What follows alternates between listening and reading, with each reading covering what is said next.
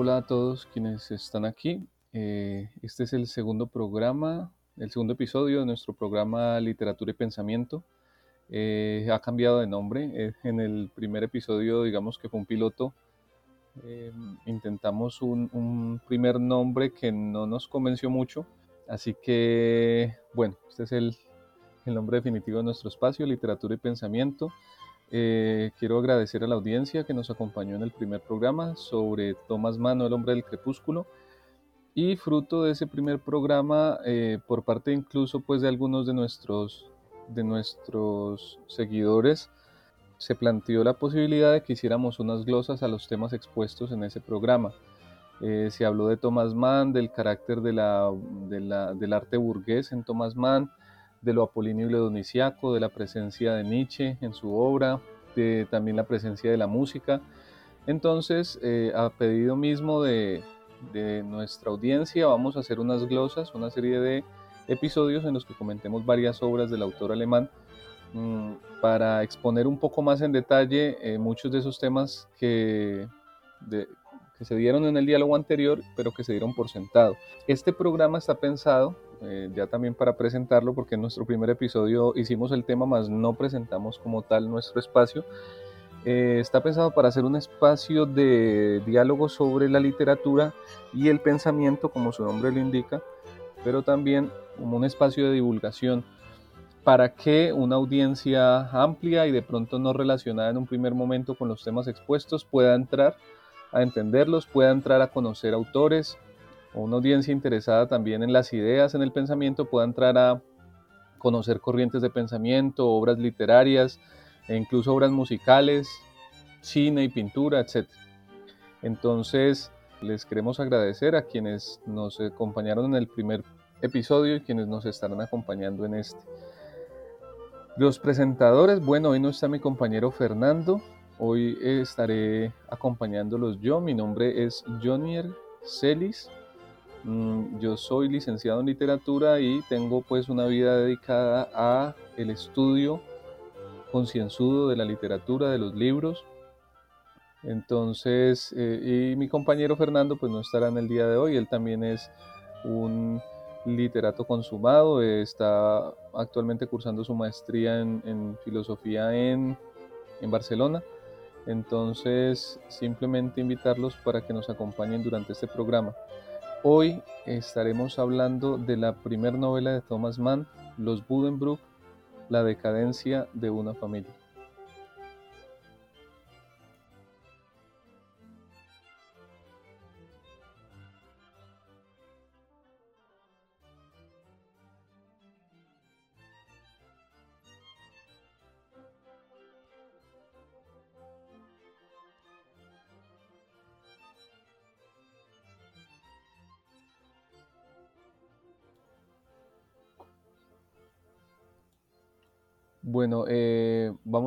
En materia mm, para conversar sobre la novela. Iremos, eh, a, lo largo de la exposición de las ideas, pues iremos comentando el mismo desarrollo de la trama. Entonces, no voy a hacer ningún resumen previo, sino que voy a ir comentando cómo arranca la novela, qué es lo que va ocurriendo y a medida que vamos comentando lo que va ocurriendo, vamos haciendo el análisis, digamos, para, entrar en, en los temas Mm, de los que hablamos antes, en este caso sobre todo el tema de la burguesía alemana, eh, que es el gran tema, digamos, de esta novela, eh, primera eh, novela publicada de Thomas Mann. Para entender a cabalidad el, el, sentido de esta novela, el contenido de ella, hay que echar un vistazo a la biografía de Thomas Mann primero, entonces miremos un momento al autor. Eh, Thomas Mann nació en la ciudad alemana de Lübeck, al norte de Alemania, en el año 1875. Él es hijo de una caudalada familia que comercia cereales. Y desde muy pequeño, su falta de interés por la formación escolar eh, formal eh, se hizo evidente en las pobres notas que sacaba. Thomas Mann tuvo una formación en, en, el sentido pues humanista, literario, etcétera, tuvo una formación más bien autodidacta porque él asistió a un bachillerato técnico que lo preparaba para la vida comercial de la alta, de la alta burguesía alemana. no para la cultura clásica y humanista, que era la que le interesaba a él. Por tanto, en términos formales, su formación clásica y humanista es autodidacta. Hacia la década de, los 90 del siglo XIX, hacia los años 1895, 98, más o menos, Thomas viajó por Italia con su hermano Heinrich y este viaje lo marcará sobremanera.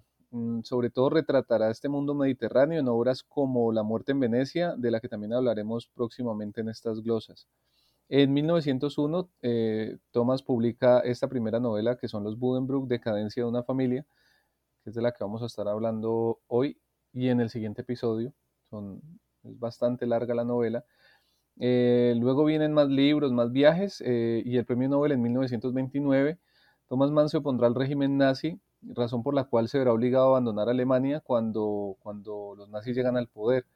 Durante la Segunda Guerra Mundial, él se dedica a dirigir una serie de discursos al pueblo alemán que son transmitidos por la BBC y que luego fueron compilados en forma de libro. Es bien interesante también para, para revisar o para, para leer esa, esa serie de discursos. En estos insta a los alemanes a reflexionar sobre su destino y a no entregarse a la, a la orgía destructora de los nazis. Thomas Mann morirá en el año 1955, habiendo atravesado dos guerras mundiales y asistido a las grandes transformaciones que tuvieron lugar en el mundo durante aquella primera parte del siglo XX.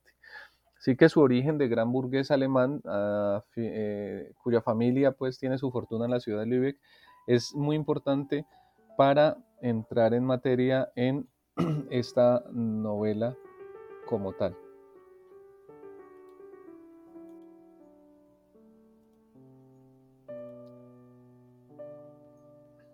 Bueno, la acción de la novela transcurre en la ciudad alemana de Lübeck, eh, que como ya dijimos es la misma ciudad en la que nace Thomas Mann.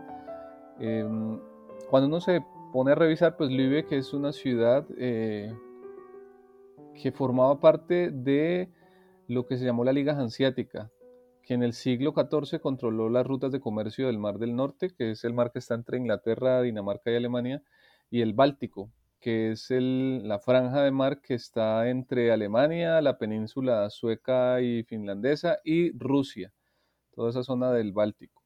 La liga controlaba todo el comercio de toda esa zona, de toda esa parte marítima, pero perdió su poder, tuvo su esplendor en el siglo XIV más o menos y perdió su poder y se desintegró, mm, manteniéndose solo Lübeck junto con Hamburgo y Bremen como parte de, la liga y Lübeck eh, como capital de la misma. Los comerciantes de esta liga hanseática eh, exportaban, entre muchas otras cosas, cereales para Inglaterra y Rusia. Y este es precisamente el negocio al que se dedica la familia Buddenbrook. Precisamente también era el negocio al que se dedicaba la familia de Thomas Mann, de la exportación de cereales. En el cuaderno de notas de la familia Buddenbrook, ellos tienen un cuaderno donde anotan la historia familiar. El primer Buddenbrook que aparece reseñado y que es, digamos, hasta donde se puede rastrear los orígenes de la familia, data del siglo XVI. No es casualidad que Thomas Mann coloque en su novela que el primer Buddenbrook se puede rastrear desde el siglo XVI, porque el siglo XVI es el siglo de la Reforma Protestante, es decir, el siglo de personajes tan importantes como Calvino y Lutero, que fueron los que llevaron a cabo la, la, la reforma que hoy por hoy conocemos como protestantismo, es decir, la rama del catolicismo que se desvía al catolicismo y se vuelve lo que popularmente conocemos como grupos evangélicos, etc. Eh, estos señores son los fundadores de una ética del trabajo que, según Max Weber en su obra La ética protestante y el espíritu del capitalismo, fue fundamental para el desarrollo de este sistema económico. Mm, digamos que es una ética basada en el sacrificio, en el trabajo, en el ahorro, en una suerte de ascetismo en donde la virtud espiritual del sujeto se prueba en el trabajo, se prueba en su idoneidad como ciudadano. Por eso muchos eh, apologistas del protestantismo y del, digamos, del mismo capitalismo lo reconocen como una ética superior a la de los países católicos en donde se da otro tipo de procesos, que no, que no pasan por eh, sentir que la virtud espiritual de un sujeto está marcada por su éxito material, por su capacidad de ahorro y de sacrificio. Es la ética que funda, digamos, con la que los padres de, por ejemplo, de los Estados Unidos, los padres fundadores fundan esa nación. Cuando uno lee la autobiografía, por ejemplo, de Benjamin Franklin la biografía de Thomas Jefferson y de todos estos tipos, lo que ve uno es una ética mm, calvinista del trabajo, una ética de, del ahorro, de muy alejada del hedonismo, es decir, muy ascética, eh, de la disciplina. Y según Max Weber, pues eso es lo que lleva a la acumulación primigenia, digámoslo así, de capital que, va a llevar al desarrollo del, capitalismo. Y a lo largo de esta novela de los Budenbrook constataremos cómo estos valores están presentes en el accionar de la familia Budenbrook. Entonces, repetimos, no es vano que se señale esta fecha como la primera nota registrada de la existencia de, un Budenbrook. Eh, ellos son hijos del protestantismo capitalista, de las ciudades hanseáticas del norte de Alemania. Eso nos da un marco muy claro sobre las coordenadas culturales de la obra.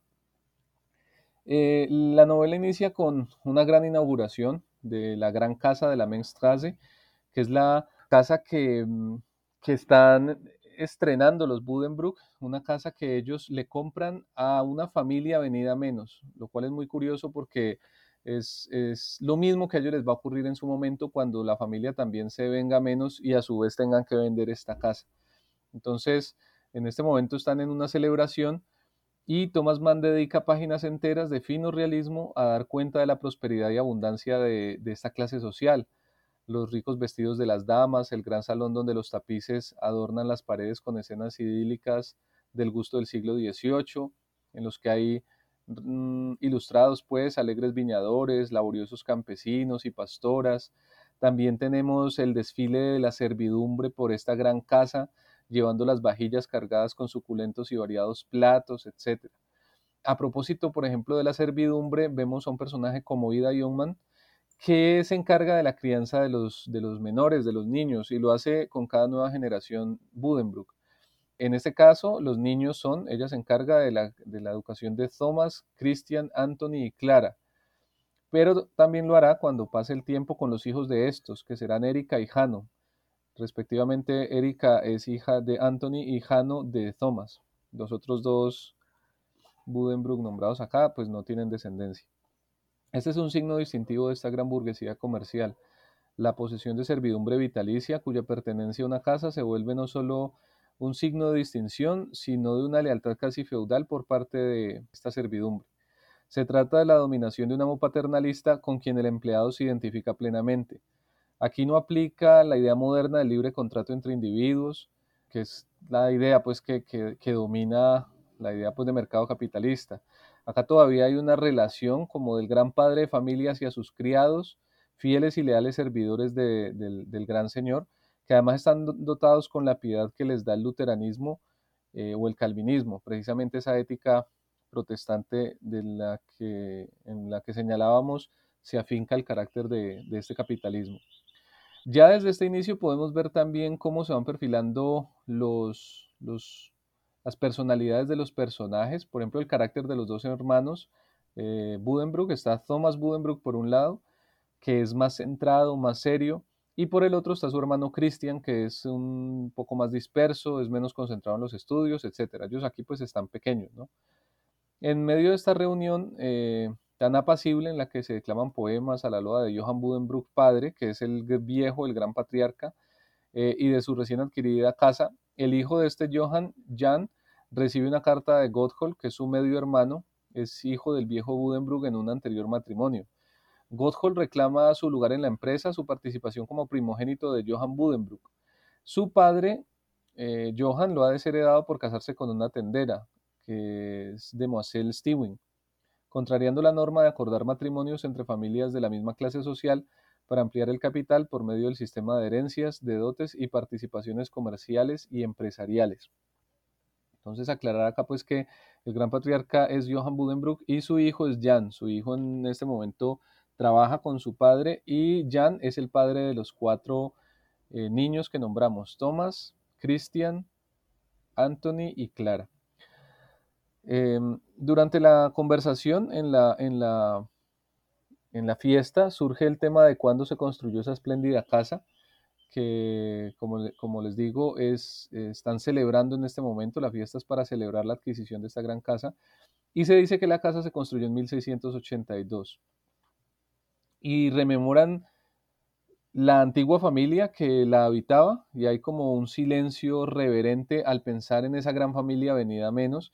Y acá es donde digo que está pues la ironía de que como ellos en este inicio de la novela están rememorando esa, esa familia, esa gran familia antigua, y eh, a su vez a ellos les ocurrirá esto mismo. Entonces, acá se abre con una gran celebración, pero luego vamos a ver como ese eclipse de la familia. Esto se, se uniría un poco a lo que conversábamos en el programa, en el episodio anterior, sobre Thomas Mann como el hombre del crepúsculo, porque su obra siempre va a tratar sobre crepúsculos. En este caso es el crepúsculo de una gran familia burguesa habitante de Lübeck, en Alemania. La conversación en la fiesta deriva hacia el encuentro que los viejos Buddenbrooks tuvieron con los ejércitos napoleónicos. Los viejos serían Johann Buddenbrook y Antoinette. Antoinette Duchamp, de apellido de soltera Duchamp, pero que, será, pues, en este caso Antoinette Buddenbrook ya con su apellido de casada. La señora Antoinette pasó un mal rato cuando los invasores entraron a su casa y tomaron toda la platería de los cubiertos. Y ellos empiezan a hablar todos mal de Napoleón y de los ejércitos napoleónicos. Y es notorio pues el rechazo que la figura de Napoleón produce en la familia Buddenbrook, porque normalmente entendemos que los burgueses o la burguesía es esa clase social que se oponía al ancien régime, eh, al menos en Francia, y ese ancien régime que es el régimen que precisamente combate Napoleón a partir de los principios de la Revolución Francesa, es decir, Sabemos que el ancien régime era el régimen monárquico que había en Francia, por ejemplo, y que la burguesía es la que lidera de alguna forma, esa burguesía emergente, la revolución en Francia contra el orden monárquico. Luego Napoleón va a extender sus guerras eh, eh, a lo largo de Europa para acabar con las, con las monarquías en los distintos países. Napoleón va a ser derrotado y las monarquías van a recobrar más fuerza, van a armar una suerte de contrarrevolución, digámoslo así, y eh, se van a armar fuertemente contra todos esos principios liberales, ¿cierto? Para defenderse eh, de, de, esa semilla que ha dejado sembrada Napoleón. Luego va a volver a haber una rebelión, una revolución de tipo liberal, digámoslo así, eh, hacia 1848, y digamos que se van a estar disputando el siglo XIX esos principios liberales frente a los principios monárquicos de lo que llamamos el ancien régime. Y normalmente entonces se entiende a la burguesía como una clase revolucionaria que se enfrentaba a ese ancien régime, ¿cierto? Por lo tanto, no tendría sentido que estén en contra de Napoleón como lo vemos en este caso. Pero es que ocurre que esta burguesía hanseática, mm, es decir, de estas ciudades del norte de Alemania que controlaban el Báltico, nada tiene que ver con esos principios de la, de la bourgeoisie francesa. La riqueza de esta burguesía hanseática se fundamenta en antiguas rutas de comercio y en su alianza con los Junkers, que son los terratenientes alemanes. Así que una figura como Napoleón y sus guerras para promover los ideales de la Revolución Francesa no son algo muy atractivo para ellos, que son reaccionarios cabales. El mismo Jan, el hijo de Johann, dice, Nosotros los más jóvenes ya no comprendemos que se venerase al hombre que asesinó al duque de Enghien, que masacró 800 prisioneros en Egipto. Y en otra cita dice, no entiendo la admiración que despertaba ese monstruo. Como cristiano, como persona religiosa, no encuentro espacio en mi corazón para un sentimiento como ese. Fin de cita. Entonces, este carácter conservador de la burguesía representada por los Buddenbrook, pues hay que verlo más de cerca. ¿Por qué decimos que estos burgueses son reaccionarios, que esta burguesía mejor es reaccionaria y aliada de los Junkers alemanes? En el mismo diálogo de esa noche de celebración, de esta noche de fiesta con la que abre la novela, Johann Buddenbrook padre dice que a su hijo Jan quien lo entusiasma no es Napoleón, sino Luis Philippe, a lo que Jan responde, hay mucho que aprender de la monarquía de Julio. Fin de cita. ¿Y qué es esta monarquía de Julio presidida por Luis Philippe? La monarquía de Julio es el periodo de restauración del orden monárquico en Francia que va desde 1830 hasta la Revolución de 1848. Precisamente lo que les comentaba antes, son estas monarquías buscando revertir, digámoslo así, los, las transformaciones que ha hecho la Revolución Francesa. En este periodo, todas las aristocracias europeas se encargarán de acorralar las reformas napoleónicas al régimen monárquico. Una vez, repito, una vez derrotado Napoleón, eh, las aristocracias europeas se encargan de restaurar ese régimen monárquico en todas partes. es como hacer retroceder todas esas pretensiones de igualdad de los estamentos emergentes frente a los viejos poderes feudales, es hacer retroceder la idea del debilitamiento del poder eclesiástico en el Estado, porque sabemos pues que una buena parte de la Revolución Francesa era bastante anticlerical, y así entre muchas otras, eh, entre muchos otros elementos pues de esa, de esa revolución, las aristocracias van a hacer que todo eso se eche para atrás. El hecho de que Jan apoye a este gobierno de restauración, y acá es importante señalar la época en la que transcurre la novela, porque quizá no lo hemos dicho y, eso mm, nos, haga confundir un poco, la novela va desde 1835, es decir, su contenido y el relato de, la decadencia de esta familia va desde 1835 a 1877. Y atender a los años de la trama de la novela va a ser muy importante. Entonces, en este momento, eh, el hecho de que los Buddenbrook sean una burguesía fincada en la Liga Hanseática que exporta cereales a Prusia, que es otro estado alemán. Recordemos que Alemania en este momento no existe, sino que son una serie de estados casi que sí, de, regiones pues que tienen su capital en, en, las ciudades importantes. El hecho de que estos comerciantes exporten cereales a Prusia, que es un estado alemán fuertemente militarista y monárquico, indica claramente que no se trata de ningún modo de la bourgeoisie francesa, de esa burguesía liberal y revolucionaria, anticlerical, antimonárquica y democrática de corte francés. Entonces hay una gran diferencia entre el burgués alemán y el bourgeois francés que son diferencias que Mann va a acentuar en su ideario político en el libro Las consideraciones de una político de 1918, que publica una vez que ha terminado la Primera Guerra Mundial y que es una obra que también estudiaremos acá en nuestras glosas en próximos episodios. Esta burguesía alemana se alió con los Junkers, que son la aristocracia feudal y terrateniente de los estados alemanes en el Congreso de Viena de 1815, que es el Congreso que buscaba frenar cualquier avance de las ideas napoleónicas y liberales en los territorios de, lo que entonces era el Sacro Imperio Romano Germánico. O sea, todos esos estados alemanes no era Alemania, sino que se llamaba el Sacro Imperio Romano Germánico. Entonces, claro, estamos en 1835 en medio del gobierno de Luis Philippe, de ese gobierno eh, monárquico de restauración y ese es el tipo de gobierno que apoya Jean Buddenbrook, mostrándonos pues su carácter plenamente reaccionario. La novela se explaya en contarnos cómo mientras los hombres hablan de todos estos temas trascendentales para Europa, las mujeres se van para otro salón a conversar sobre la mejor manera de preparar las carpas al vino tinto. Eh, también asistimos a las bromas, los diálogos frívolos de aquella burguesía que se dedicaba a conversar sobre el estado de una tierra no cultivada, la calidad y constitución de los diferentes platos que se servían en la mesa, eh, etc. Una vez que termina la cena, los hombres pasan a la sala de billar donde hablan de una tal unión aduanera, medida de la que era gran amigo el cónsul Jan, el hijo de Johan. Mm, ¿En qué consiste esta unión aduanera o a qué se referían con ella?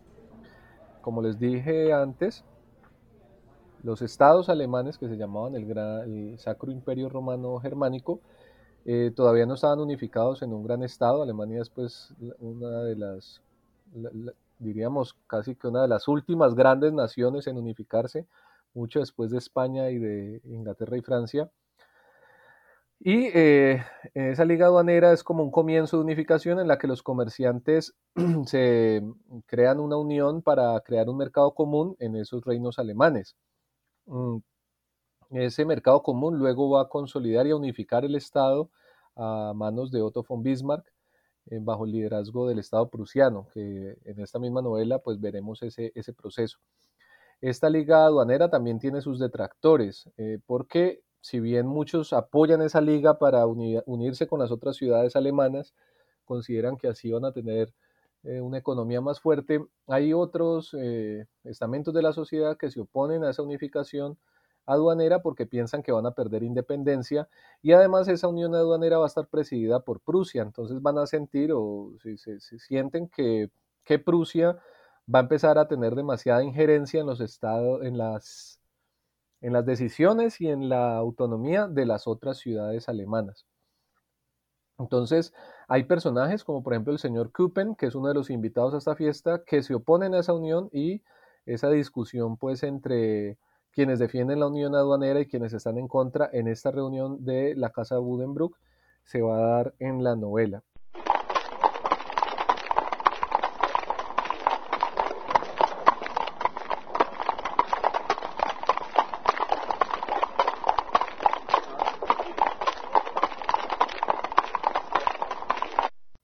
Cuando los invitados se marchan, Jan le entrega la carta de Godhol a su padre Johan. La carta de Godhol señala que eh, en la carta Godhol se queja de que no recibe parte en la herencia paterna, mientras que el segundo hijo de segundas nupcias de Johan Budenbrook, es decir, Jan, será el heredero de la compañía. Todo simplemente porque él, Godhol, se sale del corazón de su padre al contraer nupcias indeseadas y atender un negocio, una tienda, cosa pues que para el gran comerciante Johan Budenbrook es inaceptable. Jan intenta aconsejar a su padre para que le reconozca algo al pobre Godhol, a su medio hermano. Jan tiene algo de piedad por, por ese medio hermano, pero su padre está empecinado en no entregarle más que los 100 mil marcos que le dejó a su partida. Cuando, cuando parte al matrimonio no aprobado por su padre Johan, Johan le entrega 100 mil marcos y le dice no te voy a dar más, esa es tu parte en la herencia y se acabó. Eh, Jan, el hijo de Johan, es una persona muy religiosa. De, en, la novela vemos la gran devoción religiosa que él tiene. Y eh, hay un momento en que él está revisando un cuaderno de bordes dorados, que es el cuaderno en el que los miembros de la estirpe escriben la historia familiar. En ese cuaderno aparecen los miembros de la familia desde antaño, quién es hijo de quién, los matrimonios, etcétera. Y cuando Jan está mirando ese cuaderno y recuerda los eventos pasados de la familia, ora por toda la familia e incluye en sus oraciones a su hermanastro Godhol, eh, con quien no tiene la mejor relación, pero su piedad lo lleva a considerarlo finalmente como parte de la familia, cosa que hace mm, en secreto, eh, sin revelárselo a su padre Johan, pues que no lo aceptaría porque Johan definitivamente ha desterrado a Godhol del seno familiar y pues de, su, de sus afectos, ¿no? Y eh, cuando Jan, digamos, en contraste con Godhol, que se casó con una persona que su padre no aprobaba, Jan reflexiona sobre su propio matrimonio, sobre el matrimonio eh, que él ha tenido con eh, su esposa, que es Elizabeth Kruger, y dice el narrador, dice la novela así. Si tenía que ser sincero, esta unión no había sido precisamente lo que se llama un matrimonio por amor.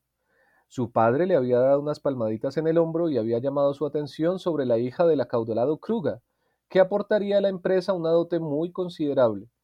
Él se había mostrado de acuerdo sin pensárselo dos veces y a partir de entonces había honrado a su esposa como a la compañera que Dios le había dado en la vida. Fin de cita. Eh, esto muestra, junto con la problemática pues, del, del, matrimonio de Godhol, de Godhol, la gran importancia que tienen los matrimonios acordados en el seno de aquella sociedad. La novela continúa dándonos descripciones de la infancia y juventud de Anthony Budenbrook, la tercera hija de Jan y la consulesa Elizabeth Kruger.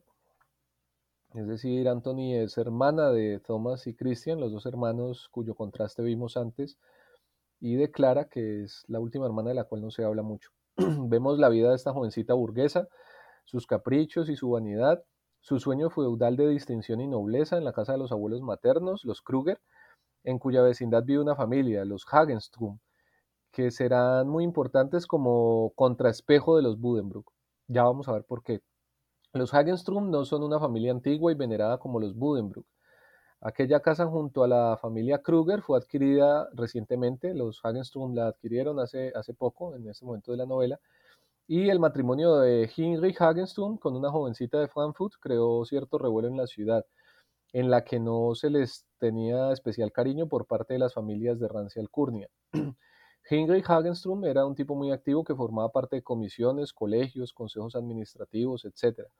El cónsul Jan una vez dijo, Heinrich Hagenstum es un verdadero incordio, siempre crea dificultades para todo. Se diría que la tiene tomada conmigo personalmente. En cuanto puede, me pone algún obstáculo. Hoy hemos tenido una escena en la Junta de la Diputación Central de la Beneficencia, hace unos días en el, Consejo de Finanzas. Cierro cita.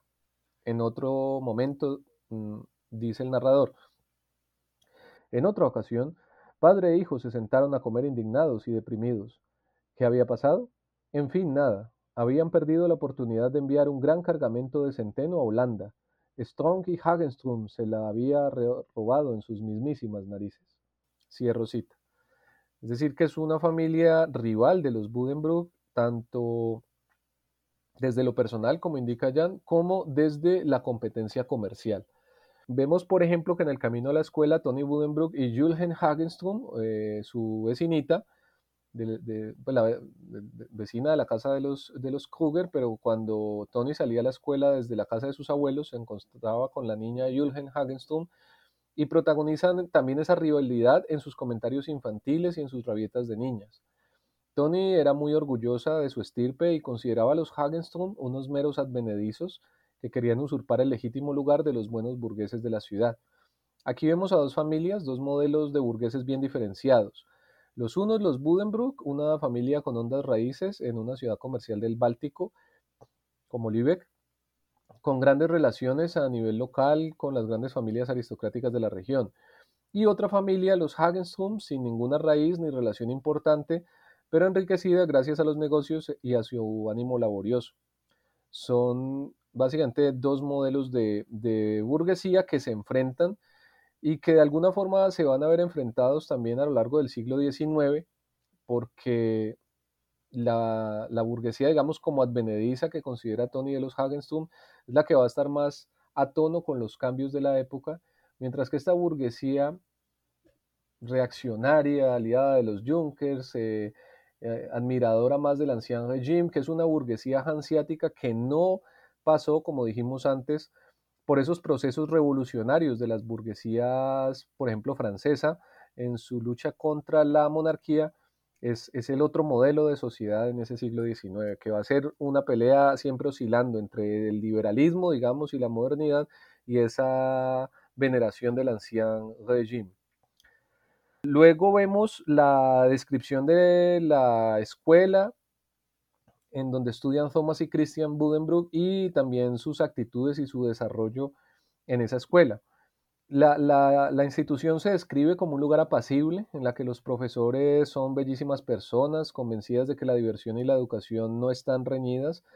Y esto va a ser muy interesante, sobre todo cuando miremos la última etapa de la novela, en la que se describe la escuela de Jano, el hijo de, de Thomas, el que está aquí en ese momento todavía muy joven. Eh, porque en esa escuela de Jano, muchos años después, ya vamos a ver en cambio una educación de corte prusiano, autoritario, eh, mucho más, mm, más jerárquica esa educación, y vamos a ver ese gran contraste con la educación que se imparte en este momento, y también vamos a mirar por qué, porque digamos que en la manera en que se educa se ve el trasfondo de la sociedad y de la época en la que, en la que estamos. Thomas, al que también se llama Tom en la novela, es más equilibrado, como habíamos dicho antes, más dotado para la futura vida burguesa, en la que seguramente él deberá presidir la empresa familiar, así como Jan mm, la presidirá en el momento en que su anciano padre Johan muera.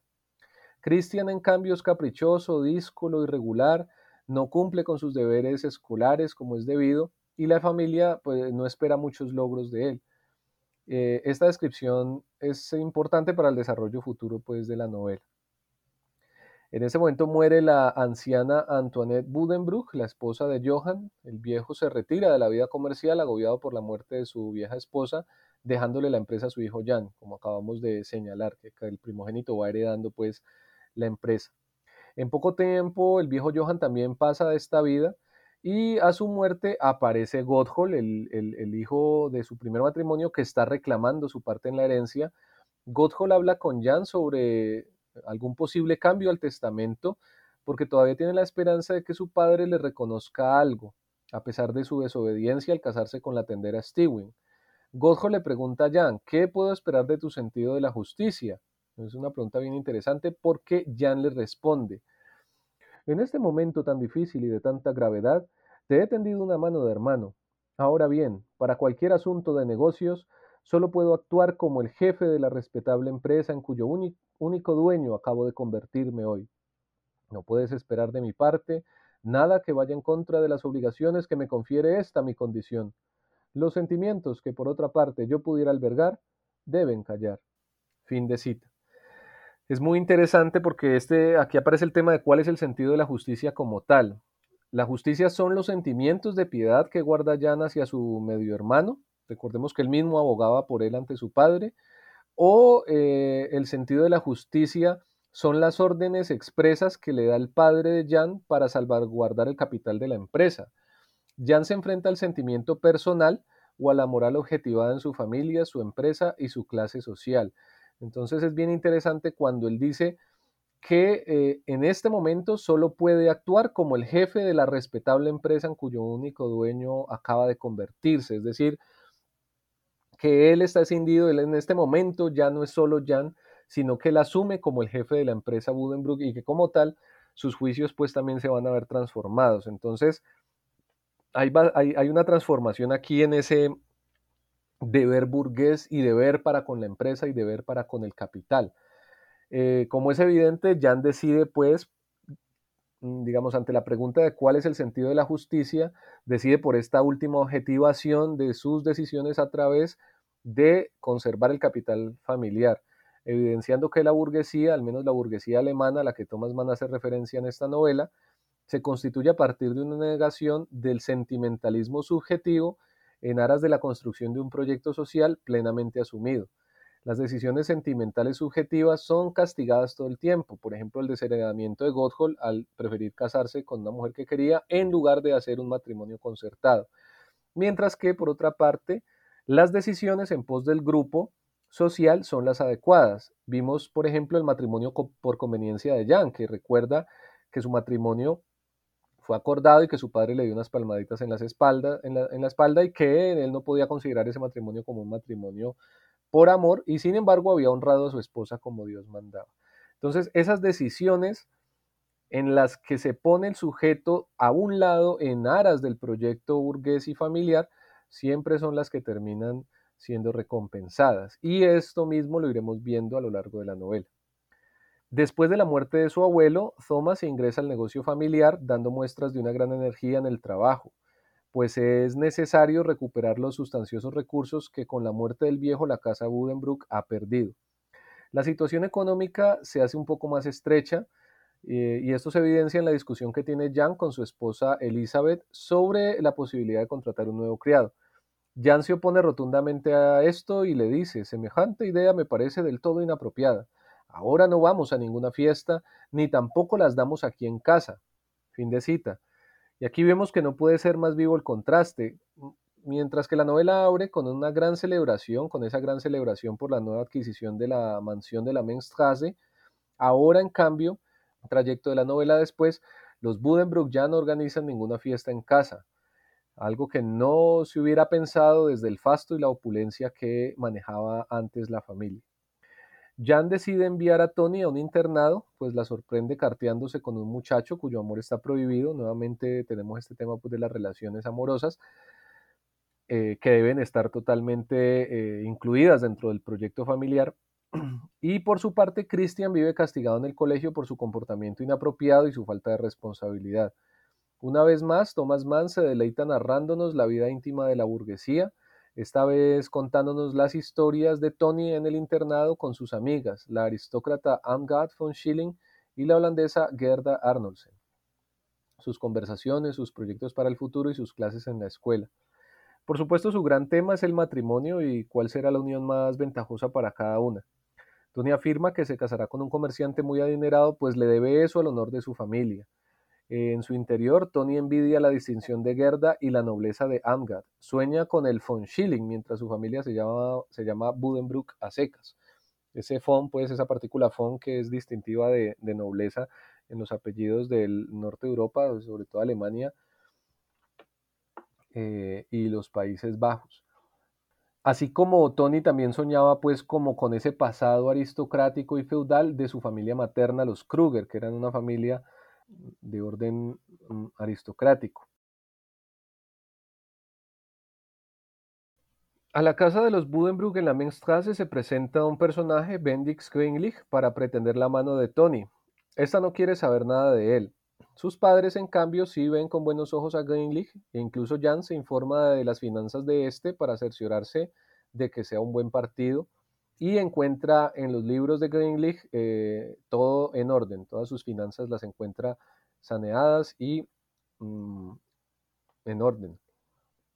A pesar de su resistencia, Tony es muy consciente de los deberes que tiene para su familia, como lo vimos antes cuando dice que ella se debe casar con un comerciante muy adinerado, pues le debe eso al honor de su familia. Entonces, se trata de una jovencita pues que está muy clara como con sus deberes de burguesa. Una de las razones de Jan, de su padre, para no rechazar a Greenleaf, a pesar de la negativa de su hija, de que ella está eh, pues encaprichada en que no se quiere casar con el tipo, es que la familia no ha eh, incrementado el capital en nada sustancial desde que su padre Johan muriera. Por tanto, una buena unión marital en este momento para la joven Tony es muy oportuna. Entonces, ya desde que muere el viejo Johan, empezamos a ver, digamos, no, no una decadencia de la familia, pero sí un estancamiento porque su negocio no está creciendo y en ese sentido pues consideran que tienen que casar muy bien casada a Tony. Entonces, a instancias de los padres, la buena sociedad que rodea a los Budenbrook se pone a la tarea de convencer a la jovencita desde distintos órdenes morales para que acceda a casarse con Greenleaf. Por un lado, su profesora del internado, Sesemi Bywot, intenta convencerla con razones de dama. Y por otro, el reverendo Culling lo hace desde los deberes de una mujer para con la familia y la religión. Eh, aquí estamos nuevamente asistiendo a la lucha entre el sentimentalismo subjetivo y la renuncia a este por parte de la objetivización en los deberes de clase, que fue lo mismo que vimos antes en Jan. La burguesía es un proyecto colectivo que solo se construye a partir de la negación de uno mismo, de sus propios impulsos desordenados. En este estado de cosas, Tony se va para la casa de veraneo de Trevmunde para despejarse, para pasar unos días en ese, en ese pueblo de Trevmunde pasea por la playa, asiste a reuniones sociales y una vez más el narrador nos da un excurso por todo aquel mundo de la burguesía comercial hanseática del siglo XIX, con sus grandes casas de veraneo y sus charlas frívolas y mundanas a la orilla del mar. Tony conoce al joven Morten, un joven estudiante que tiene una mirada liberal del mundo. Dice, ¿acaso basta con que un hombre nazca dentro de una determinada clase para que se le considere noble? un elegido que puede permitirse mirar con desprecio y por encima del hombro a los que intentamos llegar a su altura por nuestros méritos personales? Nosotros, la burguesía, el tercer estado, como se nos ha llamado hasta ahora, queremos que solo exista una nobleza cimentada en los propios méritos. No reconocemos a la nobleza ociosa, nos negamos a aceptar el sistema de clases imperante. Queremos que todos los hombres sean libres e iguales, que nadie esté sometido a otra persona, sino que todos seamos súbditos de la ley. Cierro cita. Estos son los ideales napoleónicos, los ideales ilustrados a los que precisamente el padre de Tony Jan se opone con su aprecio por la monarquía de Julio que vimos antes, que es la monarquía que en esos momentos está gobernando en Francia después de la restauración. De nuevo vemos pues esos dos modelos de burguesía, la que se vinculará con los movimientos más progresivos de la historia y otra, la aliada de los Junkers, la burguesía de la monarquía de Julio, la de la restauración y los valores antiguos. Thomas Mann nos cuenta los periplos y avatares de este último modelo de burgués reaccionario, no los del burgués liberal, al que llamará bourgeois por su forma francesa en su libro Las consideraciones de una político. Mm, esta burguesía ah, alemana que no es considerada pues el tercer estado como sí lo fue considerada la burguesía francesa, es una burguesía que nunca hace una revolución contra la monarquía como se hicieron los franceses. Entonces es una burguesía que no tiene cabida o lugar en esta, en esta Lübeck, en esta región hanseática, donde está este joven Morten, que es un idealista y, que está pensando en los ideales ilustrados, pero que la fuerte liga antinapoleónica que se ha establecido en los estados alemanes ha, excluido esos ideales liberales. Entonces, Morten es un personaje pues de unas ideas muy particulares en un contexto que no las permite. Estas son ideas más del contexto francés pues que de este contexto alemán. Y todas las consecuencias que esto tendrá pues en la historia, incluso hasta el siglo XX y hasta la Segunda Guerra Mundial con la aparición de Hitler, porque eso va a asignar a las dos naciones, por ejemplo, a sus dos modelos de sociedad y de civilización, eh, y el mismo Thomas Mann se va a ir dando cuenta de eso en su desarrollo intelectual. En contraste, sigamos con la novela, con los, estos ideales liberales de Morten, miremos por un momento la visión de mundo de Tony Budenbrook en una conversación que tiene con su hermano Tom, eh, quien, recordemos, ya está trabajando con gran ahínco en la empresa familiar. dice así, dice Tony. Con Julgen, naturalmente. Dicen que Julgen se quiere prometer con August Mollendorf este verano, y no me cabe duda de que lo hará. Y entonces al fin serán de los nuestros, ¿sabes, Tom? Es indignante, esa familia de advenedizos. Dice Tom. Sí, ya, pero Strong y Hagenstrom va subiendo en la escala. Eso es lo principal. Por supuesto, y todo el mundo sabe cómo consiguen abrirse camino, a codazos, sin ningún miramiento, sin ninguna distinción. El abuelo decía de Heinrich Hagenstrom, a ese hasta los olmos le dan peras, con esas palabras. Sí, sí, pero eso no es más que una parte de la jugada. El dinero abre muchas puertas, y en lo que respecta a ese compromiso, es un trato perfecto. Jürgen será una Mollendorf y August ocupará un excelente puesto en la empresa. Solo quieres hacerme rabiar, Tom, eso es todo. Desprecio a esa gente. Tom se echó a reír. Ay, por Dios, pues no habrá más remedio que hacerse a ellos, ¿sabes? Como dijo papá hace poco, ahora son los que van cuesta arriba, mientras que, por ejemplo, los Mullendorf. Además, no se puede negar que los Hagenstrom son muy trabajadores. Hermann ya es casi imprescindible en la empresa y Moritz, pese a estar tan delicado de los pulmones, ha terminado el bachillerato con unas calificaciones excelentes. Por lo visto es muy inteligente y está estudiando leyes. Qué bien. Aunque también me alegra saber, Tom, que, gracias a Dios, todavía quedan familias que no necesitan inclinarse ante ellos y que, por ejemplo, nosotros, los Budenbrook, todavía... Fin de cita. Es bien interesante eh, las marcas en las que nos van mostrando ese ascenso mm, casi que meteórico de los Hagenstrom, mientras que las viejas familias se van viniendo abajo. Cuando, por ejemplo, Tom dice, como dijo papá hace poco, dice, ahora son los que van cuesta arriba, mientras que, por ejemplo, los Mollendorf, y deja unos puntos suspensivos con, mm, como los Mollendorf, no están muy bien que digamos. Y como esas familias de rancio abolengo que vienen hacia abajo, casan a sus hijos con los descendientes de esas familias burguesas que están ascendiendo, como una manera de mantenerse a flote también a través de las uniones maritales. Eh, y vemos pues que hay un gran contraste entre esta Tony reaccionaria, impermeable a toda idea moderna, liberal y progresista, y este joven Morten, quien además vemos que forma parte de una organización estudiantil que tiene una gorra alusiva a ella y a sus ideales, y le dice a Tony que en el pueblo nadie puede verlo con esa insignia y que le guarde muy bien el secreto. Entonces todo ese carácter de secreto que tiene Morten por las ideas que tiene eh, muestra también pues el estado de, cosas de esta región de Lübeck.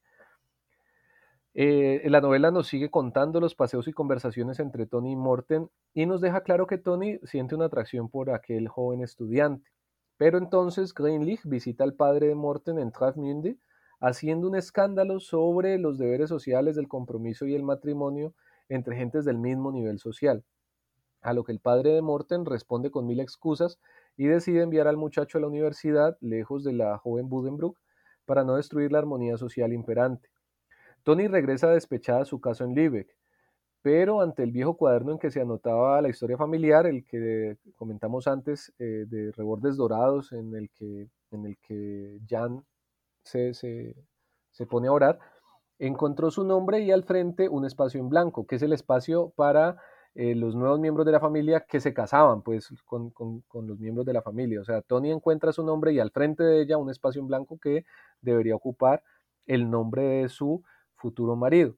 Y ella misma se pone a escribir con letra muy cuidada lo siguiente.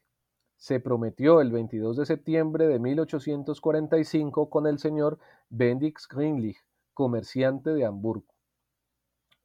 Eh, además, recordemos que Hamburgo formaba parte de la Liga Hanseática con Bremen y con la misma Lübeck, eh, y no es una casualidad entonces que este matrimonio se diera para fortalecer los vínculos de la Casa Bodenbrook con otros negocios de la Liga Hanseática.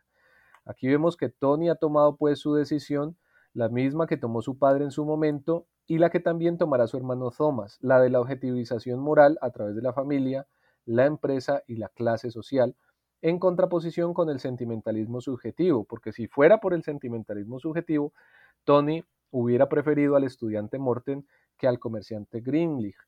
Sin embargo, prefiere al Greenlich, que es un comerciante de muy pocas ideas sobre el estudiante Morten que la había seducido, pero que tenía unas ideas también pues muy extrañas para ella y su conservadurismo.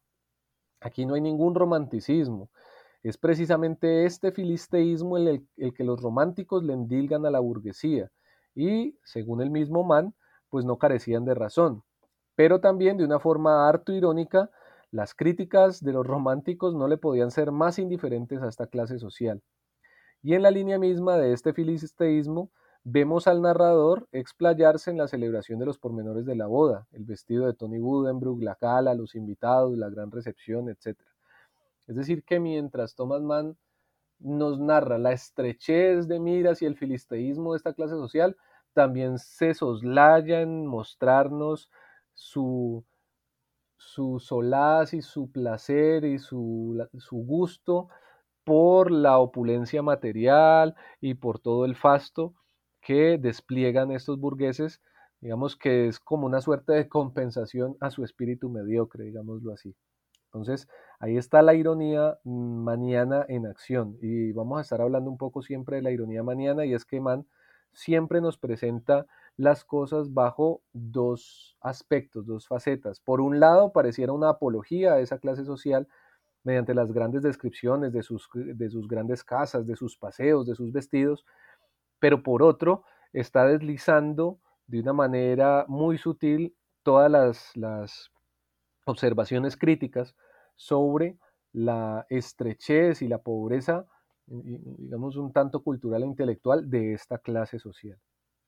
Em, mientras Tony Budenbrook toma esta decisión de casarse con Bendix Greenlich para hacer honor a su familia, eligiendo la moralidad objetiva sobre el sentimentalismo subjetivo, Tom o Thomas, el hijo de Jan, hermano de Tony, hace lo propio al abandonar a su querida, una humilde vendedora de la tienda de flores. Veamos la escena. Thomas Budenbrook bajó por la Mainstrasse hasta Filmhausen. Quería evitar ir por arriba, por la Breite Straße, para no encontrarse con tantos conocidos y tener que quitarse el sombrero una y otra vez. Con las manos en los amplios bolsillos de su cálido abrigo gris marengo, caminaba bastante ensimismado sobre la nieve helada y brillante como el cristal que crujía bajo sus botas. Seguía su propio camino, del que nadie sabía nada. El cielo resplandecía azul, claro y frío. El aire era fresco, casi cortante, estimulante, y hacía un día sin viento y sin nubes, con cinco grados, un día de febrero sin parangón. Thomas descendió por Finhausen, atravesó la Baca Grube y por una callejuela transversal llegó a la Fischer Grube. Siguió unos cuantos pasos cuesta abajo por esta calle que conducía hasta el Trabe, paralela a la Menstrasse, y se detuvo ante una casita, una modesta floristería con una puerta estrecha y un escaparate tan pequeño como poco vistoso en el que había poco más que una hilera de macetas con flores de bulbo sobre un estante de cristal verde. Al entrar, sonó la campanilla de latón de encima de la puerta, que advertía como un perrito alerta que había llegado alguien. En el interior, ante el mostrador, una señora mayor bajita y gruesa, envuelta en un chal turco, hablaba con la joven vendedora, seleccionaba macetas, examinaba las plantas, olía ponía pegas a esto y aquello y hablaba tanto que constantemente tenía que limpiarse la boca con el pañuelo. Thomas Budenbrook la saludó muy cortés y se apartó a un lado. Era una pariente sin recursos de los Langhals, una vieja solterona, bondadosa y parlanchina, que llevaba el apellido de una de las familias más distinguidas sin pertenecer a ella, que no era invitada a las grandes cenas y bailes, sino solo a tomar café en alguna pequeña reunión, y a quien todo el mundo, con muy pocas excepciones, llamaba tía Lotgen, la mujer se dirigió a la puerta con una maceta envuelta en papel de seda bajo el brazo, y Thomas, tras saludarla de nuevo, dijo en voz bien alta a la vendedora Deme unas rosas, por favor. Sí, es indiferente. La France está bien. Pero a continuación, en cuanto la tía Lotgen hubo cerrado la puerta atrás de sí, añadió en voz baja Deja eso, Ana. Buenas tardes, mi pequeña Ana. Hoy sí que vengo con un terrible peso en el corazón. Ana llevaba un delantal blanco encima de su sencillo vestido negro. Era muy, muy guapa. Era dulce como una gacela y tenía unos rasgos que casi parecían malayos, pómulos un poco marcados, ojos negros y rasgados, con un brillo muy suave y un cutis mate del tono del marfil que nadie más poseía en muchas millas a la redonda. Sus manos, del mismo color, eran delgadas y de una belleza extraordinaria para una dependiente. Ella, por detrás del mostrador, se dirigió hacia la parte derecha de la tienda, que no se veía a través del escaparate. Thomas la siguió por delante del mostrador, se inclinó por encima de éste y le besó los labios y los ojos. Pobrecito mío, estás helado, dijo ella. Cinco grados, dijo Tom. Ni lo he notado de lo triste que vengo. Se sentó encima del mostrador y con la mano de la muchacha entre las suyas prosiguió. Sí, ¿lo has oído, Ana? Hoy tenemos que ser razonables. Ha llegado el momento. Ay Dios, dijo ella en tono lastimero y se levantó el delantal presa del temor y la pena. Alguna vez tenía que llegar, Ana. Bueno, no llores. Vamos a ser razonables, ¿de acuerdo? ¿Qué íbamos a hacer? Estos tragos hay que pasarlos. ¿Cuándo? preguntó Ana sollozando. Pasado mañana. Ay, por Dios, ¿por qué pasado mañana? Una semana más, por favor, cinco días. No puede ser, mi pequeña y querida Ana. Todo está decidido y dispuesto. Me esperan en Ámsterdam. No podría retrasarlo ni un solo día, por mucho que quisiera. Pero está tan horriblemente lejos. ¿Ámsterdam? No, mujer. Y pensar en la otra persona siempre es posible, ¿verdad? Y yo te escribiré. Mira, te escribiré en cuanto llegue. ¿Te acuerdas? le dijo ella, de aquel día hace año y medio, en las fiestas de la ciudad. Él la interrumpió emocionado. Oh, Dios, claro, hace año y medio. Creí que eras italiana. Te compré un clavel y me lo puse en el ojal. Aún lo conservo. Me lo llevaré a Ámsterdam. Cuánto polvo había en aquella pradera y qué calor hacía. Sí, y tú me trajiste un vaso de limonada de la caseta de al lado. Me acuerdo como si hubiese sido esta mañana. Todo olía a bollos de manteca y a muchedumbre. Pero fue bonito de todas formas. ¿Acaso no nos leímos en los ojos lo que iba a suceder con nosotros? Tú querías subir conmigo al carrusel, pero yo no podía, tenía que vender flores. La señora me habría regañado. No, no podías, Ana. Soy plenamente consciente de ello. Y ella dice en voz baja, y ha sido lo único a lo que te he dicho que no. Él volvió a besarle los labios y los ojos. Adiós, mi querida, mi buena, mi pequeña Ana. Ay, sí, hay que empezar a decirse adiós. ¿Pasarás mañana otra vez? Sí, seguro, sobre esta hora, y también pasado mañana temprano, si consigo liberarme un momento de mis compromisos. Pero ahora quiero decirte una cosa, Ana. Me voy bastante lejos, sí, después de todo, Ámsterdam está bastante lejos. Y tú te quedas aquí. No eches a perder tu vida, ¿me oyes? Porque hasta ahora no has echado a perder tu vida. Eso te lo aseguro. Ana empapaba de lágrimas el delantal que sostenía junto a la cara con la mano que no tenía Tom entre las suyas. ¿Y tú, y tú? Solo Dios sabe cómo irán las cosas, Ana. No seas joven toda la vida. Tú eres una muchacha inteligente, nunca has dicho nada de casarse ni cosas parecidas. Dios me libre, ¿cómo iba a exigirte yo eso? El destino nos arrastra, ¿lo ves? Si vivo para entonces, me haré cargo de la empresa. Me casaré con una mujer que sea un buen partido. Sí, soy sincero contigo en nuestra despedida. Y tú también, así será. Te deseo toda la felicidad del mundo, mi querida, mi buena, mi pequeña Ana. Pero no eches a perder tu vida, ¿me oyes? Porque hasta ahora no la has echado a perder, eso te lo aseguro. Allí dentro hacía calor. Un húmedo aroma a tierra y a flores impregnaba la tiendecilla. Fuera, el sol invernal comenzaba a ponerse. Un suave y transparente tono rojizo que parecía sutilmente pintado sobre una porcelana adornaba el cielo al otro lado del río. Con la barbilla escondida en el cuello subido del abrigo, la gente pasaba toda prisa por delante del escaparate, y no veía a aquella pareja que se decía adiós en el rincón de la pequeña floristería. Fin de cita. Esta escena cargada de patetismo tiene los giros e inflexiones propios de la situación, un gran burgués rompe con su amor de juventud. Tom es consciente de que se tiene que casar con alguien de su posición y señala la sensatez de Ana, quien nunca sugirió nada acerca de casarse, y ella confirmándolo dice, Dios me libre, ¿cómo iba a exigirte yo eso? Demostrando que sabe muy bien cuál es su lugar en la sociedad y que en eso se basa la moral de cada uno. Desde la mirada burguesa se debe conocer muy bien la propia posición y las responsabilidades derivadas de esta. Finalmente, Tom es tan considerado como para recomendar a Ana conseguirse un buen partido, de su propia posición social, claro, señalando que ella no ha echado a perder su vida. Esto, claro está, pues no ha tenido un hijo suyo, lo que la haría inútil para un buen matrimonio. Ambos renuncian a su amor y la escena mezcla la puerilidad de los sentimientos juveniles de la joven, su ingenuidad frente a los juegos sentimentales del gran burgués que sabe cuándo debe renunciar para conservar su posición de privilegio. También, claro está, hay una gran carga irónica hacia Thomas, la mezquindad y pequeñez de estos burgueses, pero también la amarga grandeza que requiere esta estrechez. Y así llegó el año 1848. Abro.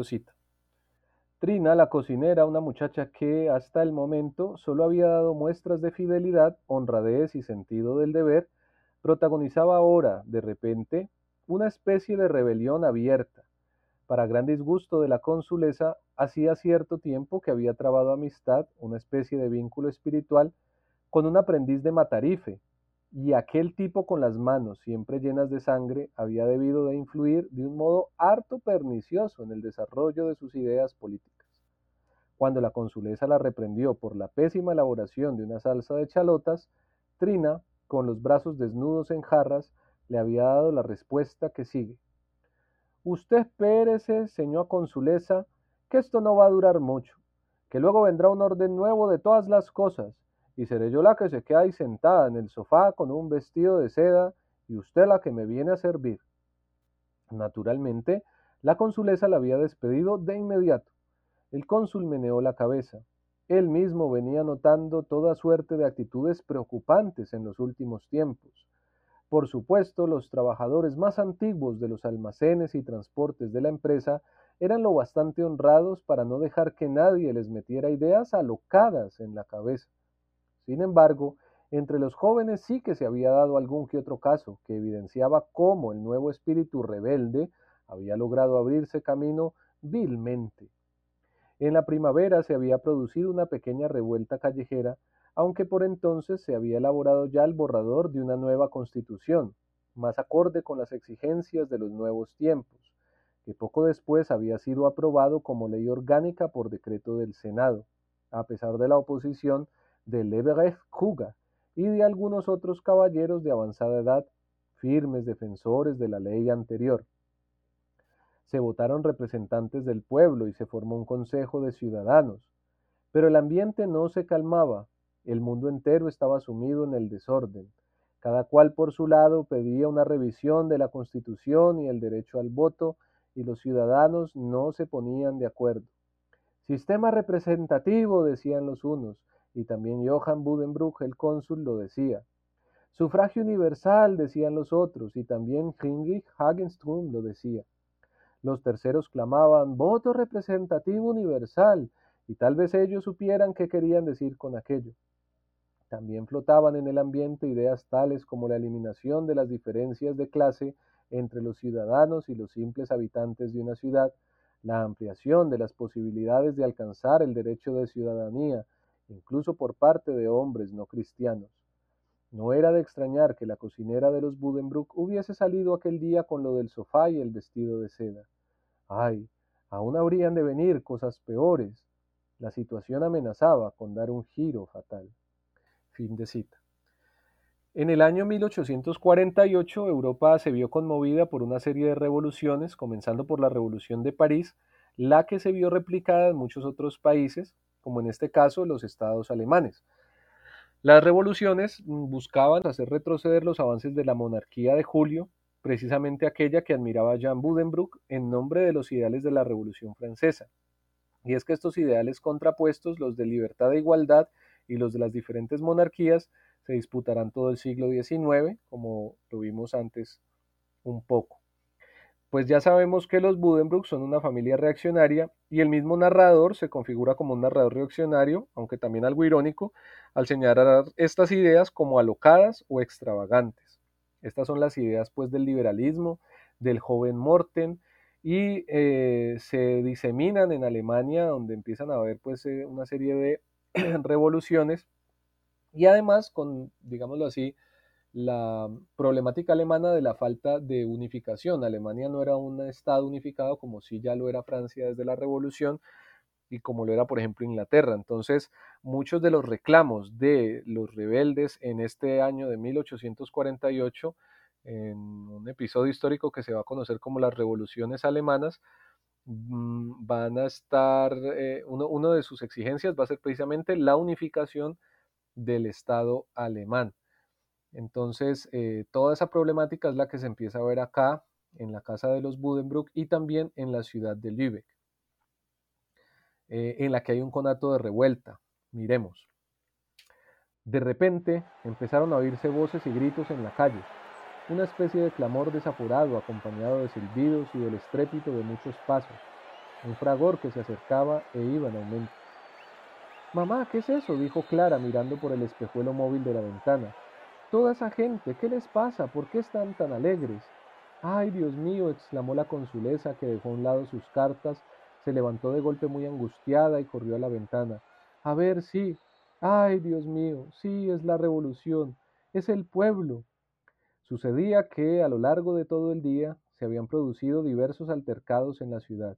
A primera hora de la mañana en la Breitestrasse, una pedrada había hecho añicos el escaparate del señor Bentien, comerciante de tejidos. Solo Dios debía de saber lo que el escaparate de Bentien tenía que ver con la alta política.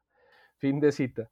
Esa última frase bien irónica, solo Dios debía de saber lo que el escaparate de Bentien tenía que ver con la alta política, señalando un poco también esa desconexión cuando el narrador de alguna forma se identifica con la clase social de los Budenbrook y, cómo la ceguera de esta gente para ver cómo las convulsiones políticas de su tiempo pues irrumpían en su vida cotidiana y no le encontraban una relación eh, aparente a nada de eso.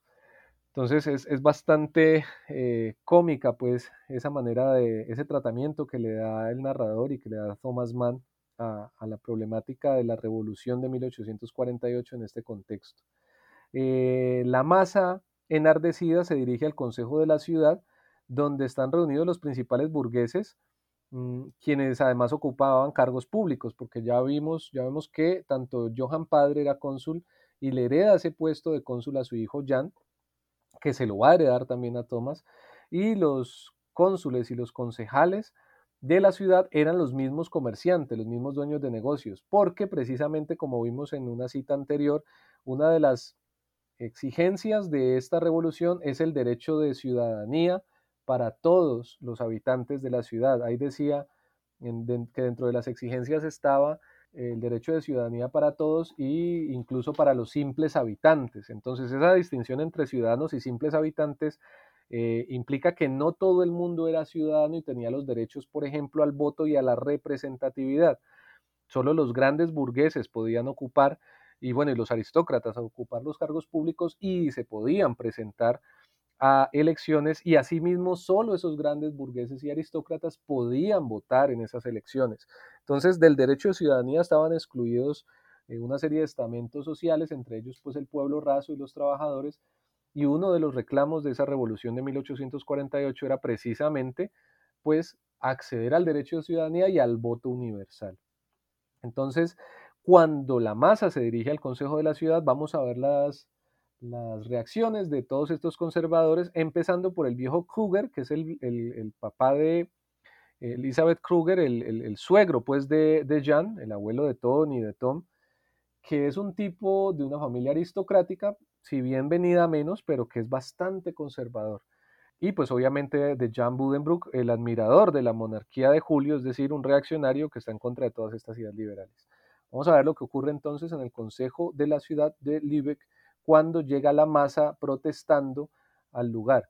De hecho, cuando llegan, el viejo Leberecht Kruger, eh, dice el narrador que grita lo siguiente, dice, la canel, dijo Leberecht Kruger con frialdad y desprecio. Eso es lo que siente el viejo Kruger frente al movimiento de los trabajadores. La tensión crece, estos burgueses acuartelados en el consejo no saben qué partido tomar y finalmente Jan Budenbrook decide tomar las riendas de la situación. Veamos. Pero bueno, ¿qué es esta patochada que habéis organizado? Los del pan con mantequilla se levantaron de la acera de un salto. Los que estaban al fondo, más allá del fardam, se pusieron de puntillas. Algunos de los trabajadores del puerto, que eran empleados del cónsul, se quitaron la gorra. La gente se daba codazos, llamaba la atención del compañero y murmuraba. El cónsul Budenbrook, es el cónsul Budenbrook. El cónsul Budenbrook va a decir un discurso. Cierra el pico, Christian, que aquí se puede armar una buena. Ese es Gosh, el corredor de fincas. Mira tú qué tipo tan raro. Uy, ¿qué le ha dado? Carl Smolt, retomó la palabra el cónsul, y sus ojillos redondos y hundidos se clavaron en un trabajador de los almacenes de unos 22 años que, con la gorra en la mano y la boca llena de pan, estaba justo al pie de los escalones. A ver, Carl Smolt, habla. Ahora es el momento. Llevamos aquí toda la tarde oyéndoos gritar. Eh, verá usted, señor cónsul, consiguió decir Carl Small con la boca llena. Así está la cosa. Pero, mire usted, ya está bien y es que estamos haciendo la revolución. Pero, ¿qué disparates son esos, Smolt? Sí, señor cónsul, ya lo ve usted, que ya está bien, y no hay que darle más vueltas a la cosa. Queremos un nuevo orden. Y no es que sea yo solo, ¿eh? Que si se ha montado todo esto es que... Escúchame bien, Smolt, y también todos los demás. El que sea sensato ya se está marchando ahora mismo a su casa, que ya está bien de revoluciones y de alterar el orden. Será posible. El orden sagrado, interrumpió Gosh entre dientes. El orden, he dicho, concluyó el cónsul Budenbrook. Ni los faroles se han encendido, por Dios. Esto de la revolución está llegando demasiado lejos, Carl Smolt. Carl Smolt, que por fin había tragado, seguía allí plantado, con la muchedumbre a la espalda y las piernas un poco abiertas, y tenía sus objeciones. Ya, señor cónsul, eso lo dice usted. Pero aquí nada más hemos venido por lo del principio universal de eso de los votos. Por Dios bendito, votarate más que votarate. Y de lo indignado que estaba se olvidó de seguir en Plattdeutsch. Si es que no dices más que disparates. Ya, señor cónsul, dijo Karl Smolt, un poco intimidado. Así está la cosa. Pero la revolución tiene que ser y tiene que ser. Es que la revolución está en todas partes, en París, en Berlín. A ver, Smolt, ¿qué es lo que queréis? Decidlo de una vez. Mire, señor cónsul, así en resumidas cuentas, queremos una república, en resumidas cuentas. Pero, pedazo de alcornoque, ya tenemos una república. Ya, señor cónsul, pues es que queremos otra. Algunos de los que estaban allí que se creían más entendidos en el asunto no pudieron evitar soltar una buena risotada. Y aunque eran minoría los que habían entendido la respuesta de Karl Smolt, la algazara se extendió hasta que la masa de republicanos en pleno terminó riendo a carcajadas con desenfado y sin ninguna maldad. Por las ventanas del salón donde se reunía el consejo se asomaron las caras de algunos caballeros con jarras de cerveza en las manos. El único al que decepcionó y dolió este giro de los acontecimientos fue a Sigismund Gosch. Bueno, muchachos, dijo el cónsul para terminar, creo que lo mejor será que os marchéis todos a vuestras casas. Karl Smolt, absolutamente perplejo del efecto de sus palabras, respondió Sí, señor cónsul, así está la cosa, y así que vamos a dejar que la cosa se calme un poco. Y mire, yo también me alegro de que no me lo tome usted a mal. Así que nada, adiós también, señor cónsul. La masa comenzó a dispersarse, todos de excelente humor. Carl, un momento, exclamó el cónsul. ¿No habrás visto el coche del señor Kruga? ¿La caleza de la casa de las afueras del Burgtor? Sí, sí, señor cónsul, ha venido. Se ha estado esperando, señor cónsul, y se ha vuelto para la casa, como no salía nadie. Bueno, Small, pues entonces date una carrera hasta allí y dile a Jochen el cochero que se acerque otra vez, que su señor quiere volver a casa. Sí, señor cónsul. Y poniéndose presto la gorra con la visera de cuero calada hasta los ojos, Carl Smolt marchó calle abajo a ágiles zancadas. Fin de cita.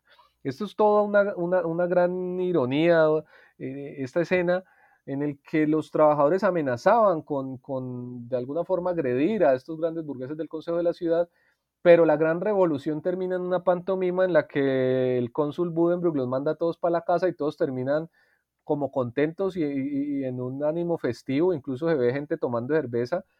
Y nunca, eh, eh, el, eh, Carl Small dice, ah, es que como no salía nadie, la carroza del señor Kruger se fue. Ni siquiera siendo consciente de que ellos estaban amenazando a estos burgueses y que ellos se sentían intimidados y por eso no salían del ayuntamiento.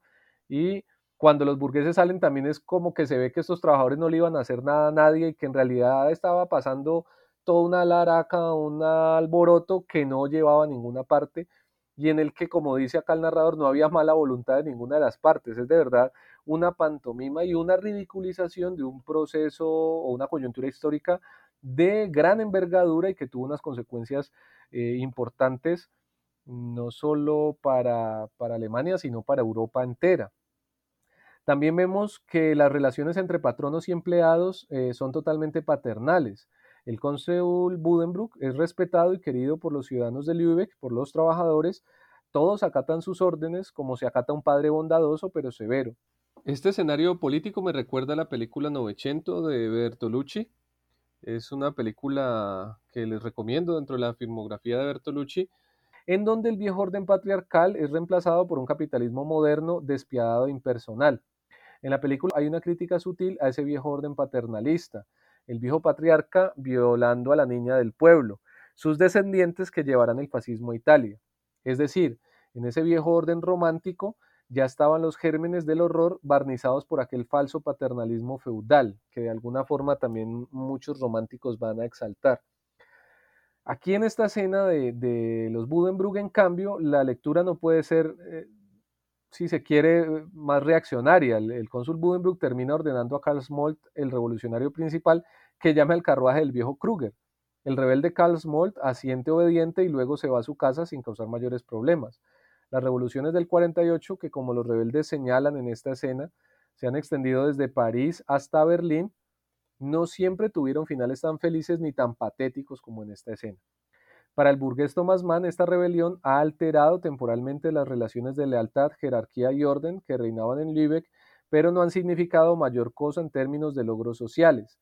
Los rebeldes ni siquiera tienen muy claro por qué se rebelan, y al final de la escena el pueblo expresa un holgorio absurdo que nada tiene que ver con la política. Entonces hay una gran ambigüedad en la evaluación que el burgués Thomas Mann hace de este momento de la historia en la ciudad de Lübeck. Las calles estaban más animadas que una tarde de domingo. Era evidente que reinaba un ambiente festivo. El pueblo, entusiasmado con el feliz transcurso de la revolución, recorría las calles de excelente humor. Incluso cantaban. En más de un punto hubo jóvenes que gritaron ¡Hurra! al ver pasar el coche y lanzaron sus gorras al aire. Fin de cita. Entonces vemos que los, que los jóvenes gritan hurra al ver pasar el coche del cónsul. El burgués ha triunfado su autoridad se ha impuesto en la ciudad.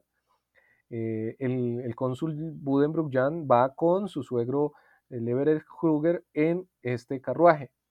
Y acá hay un punto de inflexión de todos modos. El viejo Kruger estuvo tan asustado en el ayuntamiento cuando se acercaba la masa y se oían las arengas que termina muriendo, creo que es de un derrame, ¿sí? Y eh, es muy curioso porque nunca el viejo Kruger y estos burgueses de la ciudad de Lübeck se habían enfrentado a un tumulto social y en el primer momento el viejo más conservador de todos se ve tan afectado emocionalmente que muere. Además, esta inestabilidad política de las revoluciones de 1848 en toda Europa hace que las acciones en la bolsa tambaleen y esto produce pérdidas considerables para la casa Budenbrook aparte de todo esto, otra desgracia viene a, sumarse a esta coyuntura tan difícil, el divorcio de Tony Budenbrook del comerciante Bendix Greenlich. ¿Qué ocurrió? La escena es dramática. Greenlich está quebrado. Tony llama a su padre Jan para pedir su ayuda. El cónsul debe aportar una gran suma de dinero para salvar a su yerno de los acreedores. El cónsul no está dispuesto a pagar semejante cantidad de dinero. Greenlich, en un arrebato de furia, le revela que se casó con Tony solo por la dote que ésta le podía aportar para salvar su negocio. Greenlich había alterado sus libros contables para engañar al cónsul y conseguir la mano de su hija, un tipo bastante inescrupuloso. Los Budenbrook no pueden aceptar semejante indignidad. El divorcio es inevitable para la ofendida Tony. Este es un golpe muy duro no solo para la imagen de los Budenbrook en la ciudad de Lübeck, sino también para sus finanzas, pues perder una cuantiosa dote sin recibir ningún retorno es en definitiva haber hecho un pésimo negocio. Por supuesto, la dote para un próximo matrimonio de Tony disminuye considerablemente, lo cual implica que sus opciones son más limitadas y ya no dispondrá de los mejores partidos en la ciudad. Es una mujer ya con un divorcio a cuestas. Y además eh, con una hija, porque Tony alcanza a tener una hija con Greenleaf eh, una hija que se llama Erika Greenleaf. Entonces ya con un divorcio y una hija es mucho más difícil un nuevo matrimonio. Mientras los Budenbrook van en un lento pero seguro declive por estas cosas que acabamos de señalar, los Hagenstrom, la familia rival de los Budenbrook, va en ascenso. El odio de Tony hacia aquella familia de advenedizos se alimentaba de la mera idea de que ahora los Hagenstrom podían sentirse con algún derecho a mirarla por encima del hombro, a lo cual se sumaba y con no menor peso el esplendor con que había florecido su apellido. El viejo Heinrich había muerto a principios de 1851 y su hijo Hermann se hizo cargo del siempre próspero negocio de exportación junto al señor Strong.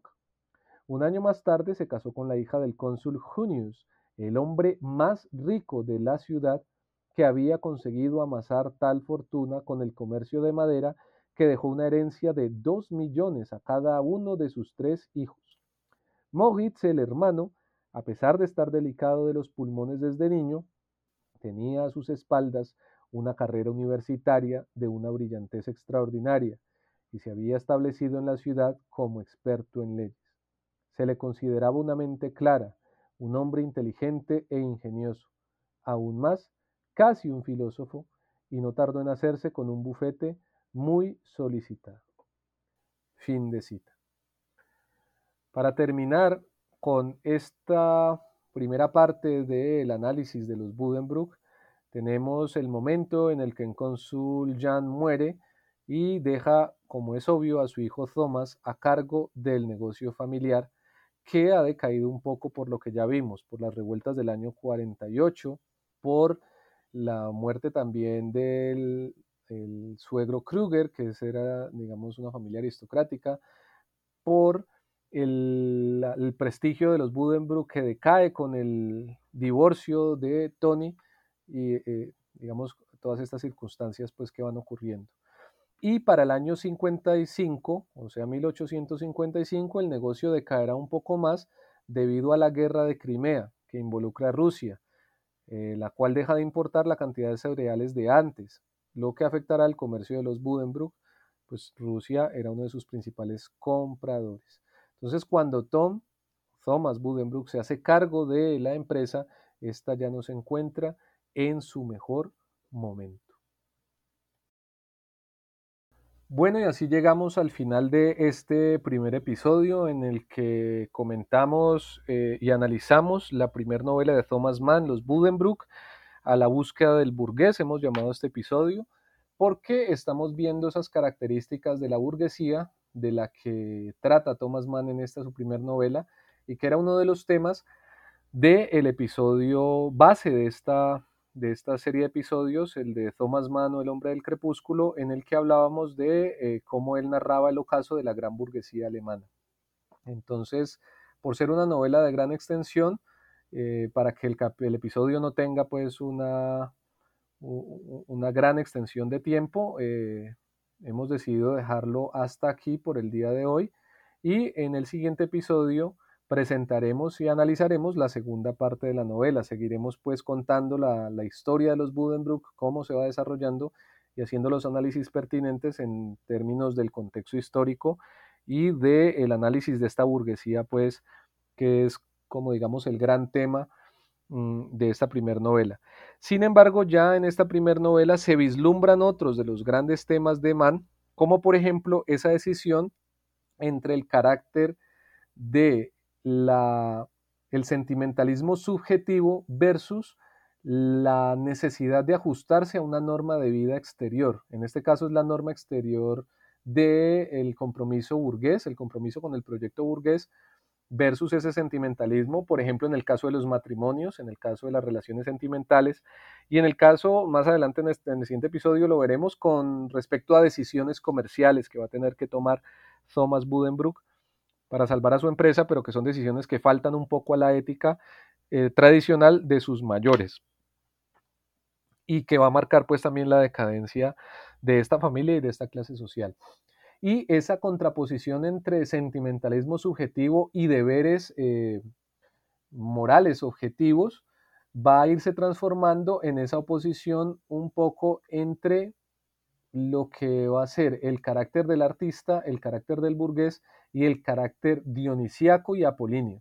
Esas transformaciones las vamos a ir eh, rastreando y siguiendo a lo largo del desarrollo eh, artístico de Thomas Mann y haciéndole pues el seguimiento en sus distintas obras, mm, desglosando así los conceptos que vimos en ese primer episodio en conversación con Fernando sobre Thomas Mann o El hombre del crepúsculo. Entonces espero que les haya gustado este episodio, espero que nos acompañen en el siguiente episodio en el que cerraremos con el análisis de esta primera novela. Mm, en, nuestro, en nuestra página de Anchor, que se llama Literatura y Pensamiento, ustedes pueden dejar sus mensajes, sus audios eh, haciéndonos comentarios, observaciones sobre nuestro programa. Mm, recibimos pues las críticas con el mejor ánimo para eh, ofrecer un, programa cada vez mejor. Obviamente eh, estamos también aprendiendo en este camino y también nos pueden dejar sugerencias de temas, temas que les interesen, textos o autores que quieran conocer, también corrientes de pensamiento que quieran conocer, etcétera. Por cuestiones de tiempo no siempre podemos estar subiendo los episodios con la frecuencia que quisiéramos, eh, pero la idea es tocar eh, no solo literatura, sino también, como les decía anteriormente, corrientes de pensamiento, etc. Entonces nos pueden dejar sus sugerencias en el buzón de mensajes de Anchor. Nos pueden encontrar como literatura y pensamiento. Eso es todo por el día de hoy. Muchas gracias por habernos acompañado y los esperamos en el siguiente episodio en el que continuemos con el análisis de los Budenbrook que hemos llamado a la búsqueda del burgués.